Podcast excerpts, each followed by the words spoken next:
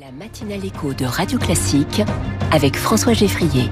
Au travail tous les matins, c'est avec Quentin Périnel du Figaro. Bonjour Quentin. Bonjour François, bonjour à tous. Et aujourd'hui nous parlons de rythme de travail idéal. Eh oui, de la journée de travail optimale rêvée. Slack, la, la plateforme de productivité pour les entreprises, elle dévoile les résultats de son étude Workforce Index réalisée avec Qualtrics.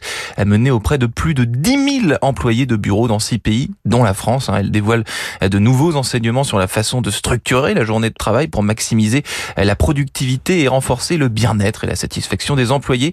Alors pendant des décennies, faire des heures sup au bureau était considéré par beaucoup comme un signe de travail acharné, de productivité, voire un badge d'honneur. Hein. On glorifiait ceux qui faisaient des heures sup en l'occurrence. Euh, mais la nouvelle étude de Slack montre qu'en dépit de cette perception de longue date, travailler après les heures de bureau est plus souvent associé à des niveaux de productivité plus faibles.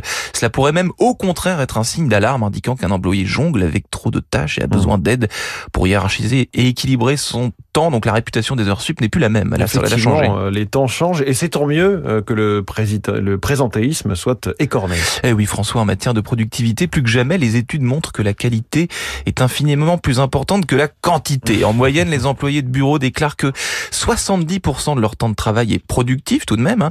Lorsqu'on leur demande quelles sont les heures les plus propices à la productivité, les réponses varient considérablement. On n'est pas tous pareils. Hein. Certains travailleurs de bureau préfèrent le matin, comme nous, et d'autres le soir, selon leur biorhythme.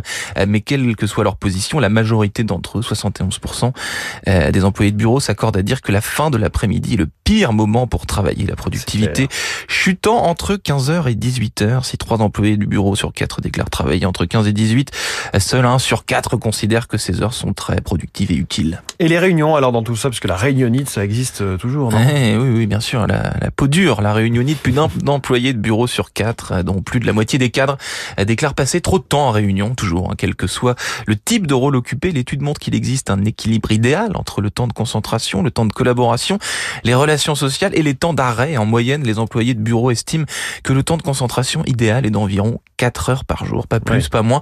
Plus de 2 heures par jour en réunion est le point de bascule à partir duquel une majorité de travailleurs déclarent passer trop de temps en réunion. De 2 heures, c'est déjà significatif. C'est énorme, heures, Une tendance similaire apparaissant à tous les niveaux d'emploi. Les personnes qui déclarent passer trop de temps en réunion sont aussi celles d'ailleurs qui sont susceptibles de dire qu'elles n'ont pas assez de temps pour se concentrer et pour se mettre réellement au travail. Oui, parce qu'une bonne réunion, c'est une réunion préparée, euh, débriefée. Donc effectivement, on y passe euh, des heures et des heures, plus le temps au-delà, avant et après. Merci beaucoup, Quentin.